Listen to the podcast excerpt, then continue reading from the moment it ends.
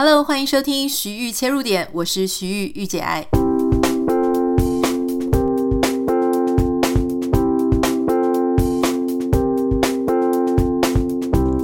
这一集的节目主题其实是很多网友私讯给我共同的题目。我一开始其实没有很想要做这个主题，是因为我觉得我现在已经稍微跨越过去这样的心魔了。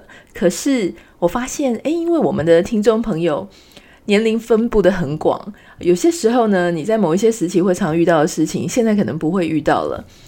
不过，我觉得不管怎么样哦，因为我们主虽然主要的年龄层大概在二十八岁到四十四岁这段时间，大家大概都已经差不多在为了结婚烦恼，或是已经工作一段时间，小孩也大了，也有可能。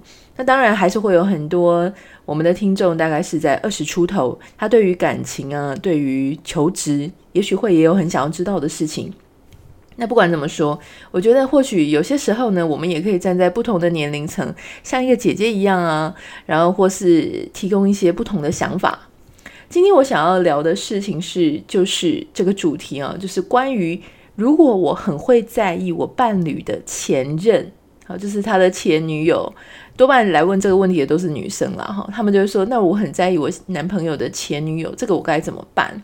他们也很不喜欢他现在自己的样子，因为觉得自己非常的没有安全感，然后他非常的也许会去偷看对方的讯息啊，偷看对方的手机，他也不想要这样做。可是偏偏呢，她的男朋友又会有一些时候让她很有心魔，例如说她可能呃，男朋友会记错一些约会的地方，明明就没有跟他去过，可是她男朋友说有啊，上次就是跟你去的啊，那结果。结果就不是 哈，所以女生就会开始想说，你是跟谁去？你是跟哪一个前任去？呃，你要不要讲一下你们那时候为什么会去？什么情景？你们吃什么？等等的。就我我觉得这个时候，嗯，我不能说我三十岁以后没有这个情形，其实还是会哈。有时候我还是会吃我先生的醋啊，我就会去讲说，哎，你以前追过什么女生？送过什么礼物给她？那男生呢？他其实如果经验不是很多，他通常还会跟你讲说他跟他前女友的关系。那后来有一些男生，他们其实是真的非常呃社交上，我说谈恋爱社交上非常有经验的，他基本上什么都不会跟你讲，什么都不跟你讲呢，打死不认，打死不讲。其实这件事情对男生才是最，我我觉得才是最轻松的啦。好，所以一开始你就什么都不要讲。好，那今天如果你讲了，那怎么办呢？老实说哦，我在网络上也看到一个非常有趣的，就最近的新闻是在也是商业内幕上面那个网站哈，他有提到说，coronavirus 期间反而让大家更想念自己的前任。不过我觉得如果你人在台湾，这个东西可能不适用于你哦。这个状况很适用在那种整个城市被 lock down，整个被锁城封城，大家都在在家工作。为什么呢？因为在那样子的城市里面。大家是没有办法去交新朋友的哈，像很多我的朋友啊，他们住在欧美，他就会跟我讲说，哎，没办法，因为这个他们在 Tinder 上面或者在交友网站上面，他们所认识的对象根本没有办法约出来见面，好，更不用说见面之后还有什么发展，就是没有。那他们唯一能够做的事情，就是在网络上使用视讯啊。那你知道视讯，可是你跟人家又不认识，你要真的聊得很开心，每天都在聊，那个机会并不是很高。好，通常现在的人就是在网络上认识一下，传个几封讯息，也许讲个一次电话，或者甚至不讲电话，直接约出来喝咖啡、喝一杯酒之类的。那那现在这个 coronavirus 期间，每个人都不太确定别人的交友状态怎么样，特别是会在交友网站上认识的人，你就会想说，那他会不会也约别人？哈，也约很多他根本不知道别人的生活习惯的那些人，所以每个人就疑神疑鬼的，变成在疫情期间，你就非常难交到新的对象啊。原因就是因为你你。你走不出前任，很有很有很多原因。第一个是你闲时间就变多了，第二个是你从失恋之后呢，你就一直没有办法，没有机会找到新对象去让你转移注意力，所以就会一直想到前任。而如果你住在台湾，这件事情就不太适用于你哈，因为你你又没有被封城，所以呃，我我想我们就就是没有这个可能性了哦。好。那心理学专家对于这件事情有没有研究呢？其实是有的。我不太确定，因为其实老实说啦，每一个研究者他在做结论跟他在做实验的时候呢，当然多多少少会有一些他自己的理论基础以及他的理论观点，那可能就会影响他怎么去诠释整个数据。不过我觉得还是很有趣，可以跟大家分享一下。这是在今日心理学网站上面哈，就是 Psychology Today。上面的有一篇研究，他讲到说呢，这是一位澳洲的教授，他叫做，嗯，我们就暂时把它分翻译成厄苏拉好了。这位厄苏拉教授呢，他就是呃做了一个实验，实验了八百七十六个成年人哈，他们跟他们自己前任的关系，然后还有没有一些。呃，就是很浪漫的记忆点啦，或是他怎么样去回忆他的前任，总之是一个关于前任男女朋友的研究啊，八百七十六个样本，所以我想这个样本数量呢也很不错，因为它其实是采用实验法。好，那他发现呢，这个男生跟女生在谈自己的前任，哈，就是前任对象啦，那可能呃有异性恋、有同性恋等等的，总之。大家在谈前任的时候呢，有一些显著的差异，包含在男性他在谈他的前任的时候，通常男男生在谈自己。前任对象的时候会比较正向、正面一点，也就是说，他还是会称赞他的前任哈。谈起前任的时候呢，还是觉得说，哎，这个前任是很不错的。我当时挑他是有理由的，而且他怎么样怎么样，哪里好，未来发展也好。不管说当年，当年我我想分手的时候，通常都没有什么好话啦。然后气氛也不会太好，可是呢，诶，多年之后，或是之后事事情发生之后，男生再去想，通常都愿意给女生比较正面的评价。可是女生就不太一样喽，女生在在聊到自己的前任的时候呢，就比较倾向会去讲前任的缺点。或者说，比方说你身边或者你自己，可能就会讲说啊，前任没有责任感啦，花心啦，哈，很笨拙，然后妈宝啊等等的。女生大概就比较会有这样子的说法，当然，我觉得这个结论点听起来稍微有一点偏颇。想说哪真的是这样子？哈，有些女生也很愿意称赞她的前男女友，然后有些男生也是很爱抱怨啊，哈。可是呢，呃，大家可以听听看这个澳洲研究所做出来，这个教授所做出来的研究，哈，他们发现为什么这个原因啊？他们的理论是说，因为男性通常哈，就是在跟生物学的观点，男性通常会最大化他择有择偶的可能性，所以呢，前任当然也不会掉到他的篮子外面，因为他要最大化他择偶的可能性，所以他也会把前任再放回这个篮子里面哈，就是嗯，当然，我觉得他这个研究讲的是还蛮蛮。其实我讲的是还蛮客气的啦，那个那个结论的研究是说，因为他们其实倾向说，诶，能够跟更多的生物交配等等的。可是其实我自己不太喜欢这种用生物观点，觉得男生就是要最大化他交配的可能性这样子的理论观点，所以我稍微把它修得含蓄一点哈。但我也不太能够去变动人家的研究。总之，嗯，我我不是很喜欢，但是我觉得稍微有一点有趣啦，所以还是跟大家分享。女性的话呢，是长久关系为目标，所以他们就基本上过去排除的对象呢，就在他们的篮子外面哈。第一点，这个立论点，我觉得稍微有点偏颇，大家姑且听之就好。第二个切入点呢，是男性在失恋的时候，他通常采取的策略。好，如果你现在是正在收听节目的男生，或是你的老公、你的另外一半。我觉得你可以听听看，我觉得还蛮准的这一点哈。男生通常在平复自己的失恋，会采取的一种策略叫做迷失自我。迷失自我的包含疯狂的运动，不去想这件事；疯狂的工作，不去想这件事；或是喝到烂醉，就是他不太会去呃。像女生一样，女生的话通常比较会去找社会支持、朋友支持、家庭支持。好，那他去跟人家讲这些事情的时候呢，那你当然就是要把你失恋的整个过程、原因、情节不断的重复，所以他就会一直讲啊，然后可能就会顺便把对方骂一顿啊，然后觉得对方多恶劣啊，所以我就就是分手了。那因为这两种策略的不同，哈，一个是迷失自我，一个是倾向倾向去找社会支持。所以会让他对跟前任的关系会有一些不一样啊！你在迷失自我的时候呢，其实那时候你并没有去讲对方很多的坏话，很多坏的记忆点并没有。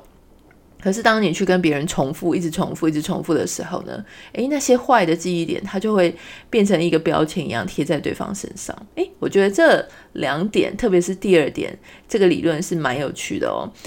五秒钟音乐之后，马上回来跟你讲一下网友跟我自己本身如何对前任有心魔的故事。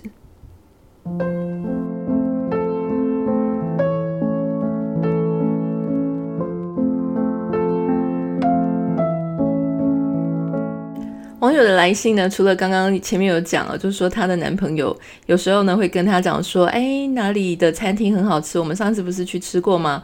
或是哪一个旅游的景点很不错，我们之前不是去过吗？然后这个女网友她就会很生气，因为其实真的没有。是她的男朋友跟前任的女友一起去，所以她其实常常在讲的时候呢，就会很生气。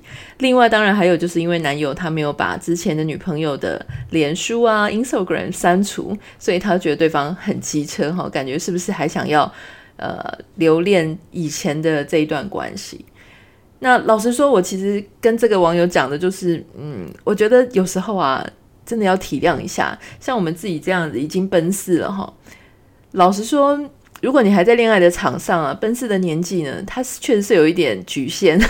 原因就是因为，老实说，大脑有时候是不太管用的。因为你其实人生的生命经验你会越来越多，你不太像是以前十几二十岁那种一张白纸，哪里都没去过，哪里都没看过，然后你认识的人只有一点点，所以你的记忆中的资料库就这么一点，不太容易弄错。那你说，像我们现在已经都快要四十岁了，如果我现在再出去跟人家谈恋爱，那有太多的餐厅，太多的地方，我自己都去过啊。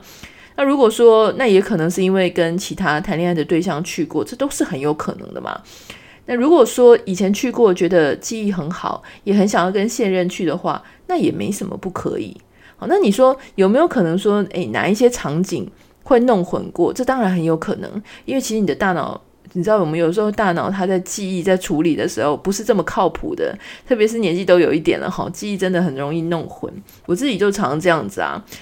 有时候我就会跟我先生讲说：“哎，我们之前不是去吃过什么吗？”结果我先生就说：“没有啊，我没有去吃过。”然后我心里就会很紧张，想说：“哎，那我之前到底是跟谁来吃的哈？”也不一定是跟之前的交友对象，可能是跟好姐妹，但是有时候就是怎么想都想不起来，因为这件事情可能真的太不重要了，所以脑子里面根本没有给他一些记忆的空间。不过看别人的事情都是很简单的啦。如果说我自己要吃醋起来，其实也是很麻烦。我常常也是会问我先生啊，会讲说啊，那你这个当年没有追到对方啦，好，或者说你当年也是追了人家一阵子啊，那你那个时候的心情怎么就没有呃像追我的时候这么热烈？有时候你知道心魔一来，你还是会难免去做一些比较。可是当我在这样做的时候呢，我一直都有一个意识哦，就是说我现在线下当下在跟他计较这件事的时候，我的样子、我的模样是非常不可爱的。我的是我自己让整个情绪跟整个关系变得非常紧绷，然后两个人产生了不愉快的感觉。因为老实说，那一个所谓的前任，他根本就没有出现在你真正的关系里面。但是当然有一些前任是故意回来破坏，比方说就是回来撩你的先生啊的那一种是另当别论。但有一些前任，他唯一的错就是错在他曾经，就是错在他是个前任啊，错在他们曾经好像有一段呃不知道有没有追到的过往，或是其实根本就很无辜。我想要跟大家分享一个，我最近遇到一个很。不能说烦恼，但是有一点觉得莫名其妙的事情啊，就是某一天呢，我在我的脸书粉丝团私讯，我就接到一个女生哈，她是一个应该说是一个日本人，她的写英文的来信，那我想说这谁呀？我就点开来一看，她就跟我讲说，她是我某位啊日本男性友人的太太，然后我就想说，哦。因为我其实呢，刚好就在他写信给我的前，嗯，我想应该前三十分钟到前一个小时，我看到我这一位朋友他的呃 Facebook 上的关系状态改变了，然后我就想说，哦，我都不知道，因为我已经我十年前就认识这个人，然后这个人当时认识的时候呢，就是一般的朋友，他一年可能会来台湾玩一次。他来台湾玩的时候呢，我跟我当时的男朋友就会一起招待他，所以我们就是三个人会呃一起出去。那所以那个时候，这个男生，可是这个十年来啊，这个男生，因为他就是偶尔会来一次，然后我们其实联络的非常少。后来我也辗转听到这个男生去了大陆工作，然后又回到台北工，呃，又回到日本工作。可是其实后来大家因为你知道，十年之间哦，你可能从在学校念书，然后都已经出来工作，社会打滚很久了。就真的非常少联络。我后来上一次，我那时候去按他这个状态赞的时候呢，我发现我们就是真的很少，很久没联络，他的状态都根本就没有出现在我的墙上。然后我当时按了他赞之后，我丢了讯息给他，我就说啊，我不知道你结婚了，恭喜你。那我那个我不知道你结婚了，恭喜你的意思是说，呃，我当时你结婚的时候我都没有祝福你，因为他显示结婚时间是九个月以前。那我就客气的就这样讲，诶，结果后来我在点开那个讯息的时候，我才发现原来我们三年都没有丢讯息了。那等于就是我的脸书上一个没有在动的朋友。不过虽然没有在动呢，但是因为十年前他有时候会来台湾，呃，所以当时就是啊、反正这个朋友我觉得还可以留着哈。通常没有。脸书上面会删掉的朋友，就是因为你真的从来没见过，只是工作场合上面认识的那一种朋友。那这种已经认识了十年，然后虽然很少互动，但偶尔给你按个赞的，通常都还留在我的脸书上了。那那时候我就跟他讲说：“哎，恭喜我没有 follow 到哈，不过我听到你结婚了，替你开心。”然后他那个时候呢，还还很客气的回了我一封讯息，就是说：“哦，对，我在今年年初的时候结婚了，然后我现在有一个九岁大的孩子。”那呃，就是他说呃，所以就很开心，谢谢你祝福我，大概就这样子，非常简短。但是虽然这个非常简短呢，我们这种已经有一些社会历练的人一听也懂哈，就是因为这是一个非常年轻的男生，他才刚结婚，他有一个九岁大的小孩，那他以前是未婚的状态，所以这个是什么可能性呢？就是他现任的太太可能有一个九岁大的孩子嫁给他嘛。好，好。那我就想说，哇，真是我那时候脑子里面只有说，哇，这个年轻的男生他要去当呃一个现成的九岁小孩的爸爸，哎，不是很容易哦，是蛮挑战的事情。那我觉得 OK，很祝福他。所以当我收到他太太的信的时候，哎，我吓了一跳。那他太太就跟我讲说，哦，他们已经结婚了，然后顺便就跟我讲说，呃，你的存在会让我的婚姻关系非常的痛苦哈，因为他以前喜欢你。所以呢，我觉得你你的存在会让我要离婚，你可不可以帮我把他，就是你可不可以帮我封锁他，然后删除他，不要再传讯息给他？啊，大家应该现在就跟我一样的想法，就是真是莫名其妙。我想说，他从来真的没有喜欢过我。好，那如果我不是很确定他有没有喜欢过我，至少我很确定我们这十年间就是真的没有什么联络。好，那我是确定完全没有喜欢过对方了。那。没有联络，联络的这么少，然后整个谈话毫无暧昧，结果居然对方也可以这样子。那其实我也想到说，以前我也是会很介意我自己的对象啦，不管是现任的老公，或是我以前的男朋友，我都还是会介意一些他们曾经喜欢过的女生。那我就大概可以理解他这个他太太的心情，好，所以我就传讯息跟他太太讲说，OK，不用担心，就是我不会跟他多聊什么这样子，哈，我不会跟他多聊天。好，然后呢，所以当这个男生他告诉我说他有九岁大的儿子的时候呢，诶，我就很礼貌的回传给他一一封很短的讯息，我就说哦，那个我我我有收到你太太的讯息，但是我也不想挑拨离间，所以我说我有收到你太太的讯息，我知道他会担心，所以我们以后就减少联络，那还是恭喜你。好，这件事情呢就就这样结束了。后来呢，大概一个月后哈。那当然，他看到我这个讯息之后，我我显示，他有显示为已读，可是他没有回我讯息。这个对日本来讲，对日本人来说，其实不是很不是很常态的事，因为日本人非常的有礼貌，所以通常还会讲一个说哦，不好意思造成麻烦或什么。但是我不是很在意，因为我觉得他们家没事就好，我实在是懒得趟人家家的浑水。后来这个我这个朋友呢，居然在一个月后。回讯息给我，就说啊，不好意思，我迟回讯息了，那真的很不好意思。但是其实我们真的是普通朋友，是我太太误会了。然后我回了一个讯息说，It's okay, don't worry，就这样子。结果呢，我居然又收到他太太的讯息哦，写 email，然后写粉丝团，然后又用他先生的 Facebook 账号来敲我，这就很夸张了。他就跟我讲说：“你不是答应我再也不传讯息给他了吗？你不是就是呃怎么？拜托你可以封锁他，拜托你删除他，拜托你再也不要联络他，否则呢，我就要去离婚，我就要去自杀什么的。”我觉得这件事情后来这件事就完全踩到我的雷。第一个事情是你有没有搞清楚？我根本不认识你，你凭什么要来限制我的行动？我要加谁？我要删谁？我要封锁谁？而且我问心无愧，我就说 It's okay, don't worry，这是有什么问题吗？哈。那第二点呢？我觉得每个人你都要为你自己的事情负责。老实说，我根本没有介入你的关系。你自己要去弄拧你们自己之间的关系，大家其实现在听了就很清楚，真正在破坏他家的完全不是我，就是他自己的心魔哈。所以这件事情到底关我什么事啊？哈，我其实是一个很，我觉得我很理性，因为你家的事情跟我完全没有，我完全没有办法去摄入。那第三点就是。不要对我情绪勒索，然后对我情绪勒索真的没有用。以前我在大学的时候呢，就有一个男生跟我讲说，呃，什么如果不跟他出去啊，然后不跟他再有互动的话，这个男生他就要去自杀。我记得我那时候躲在宿舍里面，我就不想理他哈。我内心里面只有一个想法，不是人家说什么，嗯，会讲的不会自杀，不是这个理由，而是我认为每个人你都要对你自己的生命负责。你在什么事情上面会跌倒，什么事情上面可以站起来，这个是个人的特质。好，就是你要为你自己的所有的一切负责。如果你真的决定，好像这个太太，你要决定要去离婚，为了这件事我很无聊，你要去离婚，你要去干嘛？老实说，那跟我没有关系，我也不觉得我有责任。好，所以我要讲的事情哦，这个事情真的是有一点沉重，也是让我觉得真是莫名其妙，不到很烦躁啦。可是你就会觉得说，突然看懂了。那些现在啊陷入在前任情结的人，其实最辛苦的就是他自己。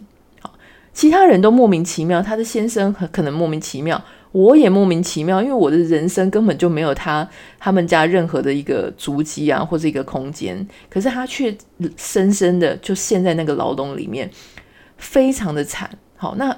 我要讲的事情是我更冤枉，我根本不是他的前任，好不好？我也不觉得人家有喜欢我，也没有喜欢他。那可能他就是一个，呃，就是我我觉得可能是真的太无聊了，对方的生活，所以只好把他曾经有往来的这个女生朋友，那可能也许他会觉得你长得漂漂亮亮的啦，然后也许你所拥有的一切是他想要拥有的，然后他就会把你变成一个假想敌。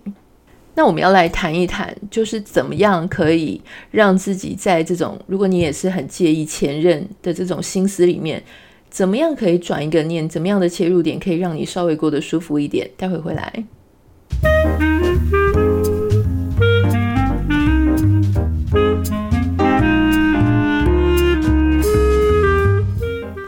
要让自己呢，不要一直陷入在前任情结。我觉得有几个思考点啦。第一个思考点就是你去换位思考，你去想一下之前你分手的对象，好，你跟人家分手，你真的还有在跟对方念念不忘吗？通常我们自己是那个谈恋爱，如如果我们把自己当当事者，你就会发现说，其实你跟你的前任之间关系并没有那么深，你也没有常常在想对方，可是偏偏呢，我们就会用。我们自己的跟我们自己完全不一样的状况去设想我们自己的另外一半，总觉得我们的另外一半对他的前任还会念念不忘哈。所以我想，你如果换位思考，它其实是有助于你去呃去思考整件事。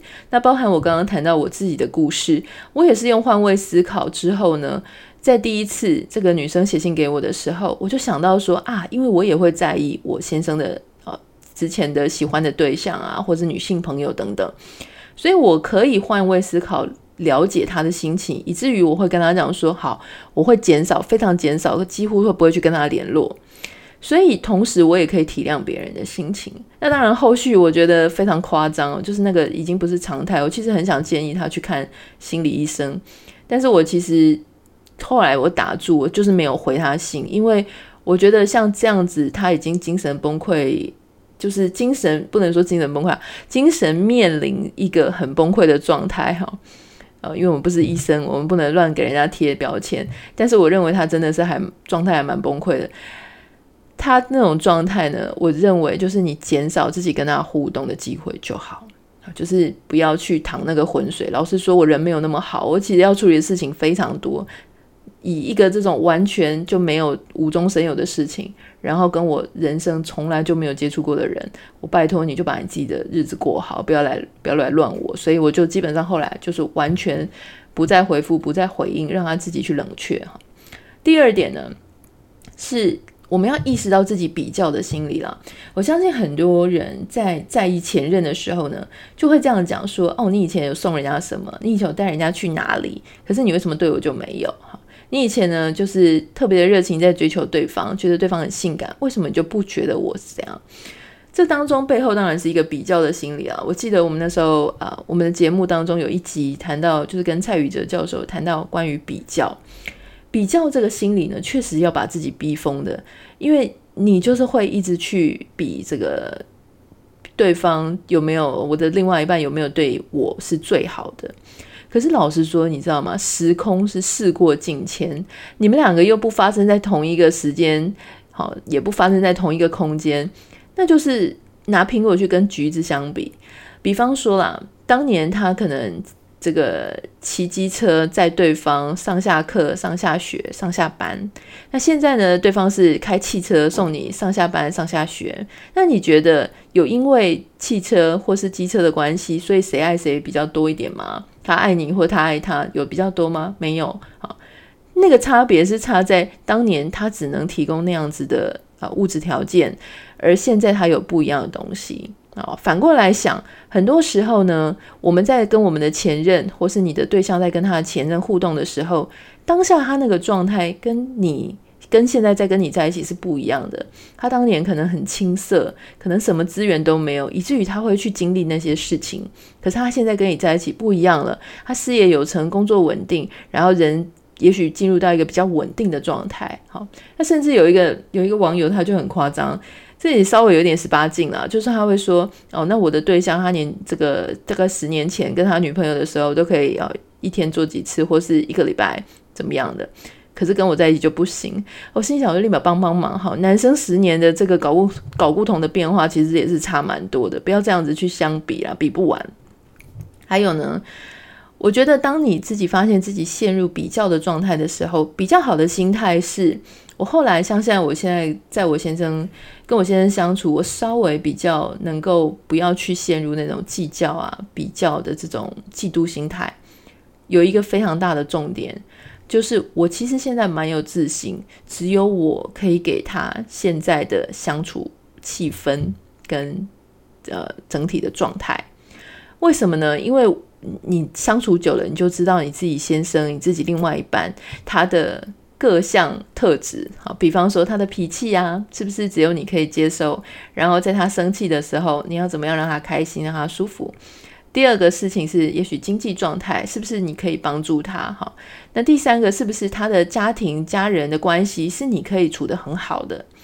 所以啊，像我就会觉得说，因为我先生他是一个不喜欢去被人家按摩的人，他不喜欢人家碰他的身体，非常的龟毛。那我就会说，哎，没关系，我就会很很享受我去帮他按摩，他也很喜欢我帮他按摩。那你就会知道说，哦，全世界可能就只有我可以做这件事情。然后呢，我也可以在他非常的挑剔呀、非常的难搞的时候，诶，我知道哪一招可以让他整个人冷静下来。好，那我也知道说，要去找到一个在出去吃饭啊，然后知道他的皮包在。呃，经济有压力的时候呢，我可以立刻拿出钱包，我可以立出立刻就是支付家里，比方说像我们现在要搬新家，大家口头都很紧啊，这个口袋都很紧。那我是一个可以帮助他，就是诶，有一个很漂亮的新家的一个对象，各式各样的啦，有心理的支持，有物质的支持。那我知道说他其实要去外面找到像我这样的对象呢，诶。也许年轻的时候还是有机会啦哈，但是现在大家年纪都大一点，选择性少一点的时候呢，我很有自信啊，他不太容易找到。那如果是这样子的话，我就实在是没有必要去跟人家其他前任什么的去计较，对不对？因为他能够每个人能够给予呃其他人他的一个条件，其他人给予的一个相处的状态啊、气氛开不开心，这都是不一样的。所以你只要注意说，你能不能够给你现在的伴侣最愉快的相处气氛，好，最棒的这个相处的条件。如果你是那一个最棒的人，你就不要去担心，好不好？所以换句话讲，当你开始在计较前任，然后给人家一大堆莫名其妙的压力的时候，你就正在破坏你们之间的关系。好，因为他随便找一个谁都不会像你这样子这么疯的，就一直去讨论这些事情。第三个呢，我觉得如果很多人他们在介意前任这件事情呢，他就会有一个对应的策略，就是他会去看对方的手机、看对方的信箱、看对方的电脑。不要让你自己这样做。我同意哦，有一些时候这个夜深人静的时候会有一些心魔，你就是想要去看哈。那我当然也做过这种这种事情啦。不过我觉得有时候呢，如果你自律不了，就请他他律哈。我也不喜欢去看人家的手机，因为老实说啊，我跟各位讲，对方有没有鬼哈？不管是前任哦，或者他现在有没有在把妹哈，我后来我自己的学习就是，不管他有没有真的跟你以外的人有情感的关系，那个都不重要。你有没有抓到证据不重要，重要的就是他当下的那个行为。好，比方说有些人说他就是因为很诡异啊，很鬼祟啊，然后每天都跟别人聊得很开心，都忽略我。我要跟各位讲，有没有鬼呢？有没有真的发生什么事情不重要，重要的事情就是他当下很开心，跟别人聊得很开心，完全忽略你的心情，忽略你的生活。然后这件事情不止发生在短期，好，它是发生在一个很长期的状态，让你寂寞很久。光是这样子就足以让你跟他好好沟通，沟通未果就分开。所以呢，我后来学习到就是说，不是对方有没有做错事，有没有。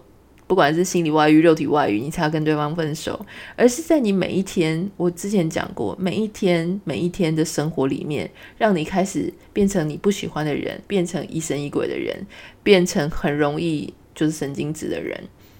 我觉得光是这样子的一个对象，他就是值得让你分开的对象，好，或是去好好沟通。当然，有些人他是没有意识到他这样子做会让对方很寂寞。但有一些人呢，他是就算知道，他还是选择这样做，所以你要自己去判断一下啦。先给对方沟通的，跟自己跟对方沟通的机会啊。如果真的都没有用的话，你不用看，你看那个干嘛哈？除非他不小心就是跳出来让你看到，否则呢，基本上你就是关注你自己的感受就好。你的感受是这样，对方没有办法满足你的这个期待。如果他想要满足你，也许他会跟你说给你看啊，好。那如果他也不愿意，然后也不愿不想改变，那其实这个时候就是重新思考你们彼此之间的关系喽。非常希望你会喜欢今天的节目。如果你是新朋友的话呢，呃，不要忘记要订阅我们的这个节目，不用付钱了哈。有些人很开很可爱，就问我说：“这订阅下去会不会要收钱？”不用不用不用。好，那如果你有什么自己的生活或是收听的心得，你有共鸣这一集，或者你想要跟我。讲一些什么你们之间的故事哈，都欢迎你可以私信我到我的。呃，脸书粉丝团或是 Instagram 账号，通常 Instagram 账号会比较快啦，因为我的脸书粉丝团有非常多工作的讯息。那脸书粉丝团上面也会有小编，所以如果你想要很私密的话，想要私人的跟我谈的话，就是麻烦你可以私讯到我的 Instagram 账号 Anita 点 Writer A N I T A 点 W R I T E R。还有要非常请大家多多帮忙，帮我到 Apple Podcast 下面留五颗星跟你的留言。你的留言跟五颗星可以让我们继续有机会可以在排行榜上面让更多的人发现我们的节目。有些时候，比方说像今天我们在讲的这个在不在意前任，有些人心魔是很深的。如果说我们的节目有机会帮他被他听到，然后有一些些启发的话，那我也会很开心。好喽，那祝福大家有一个美好的一天，我们下次见，拜拜。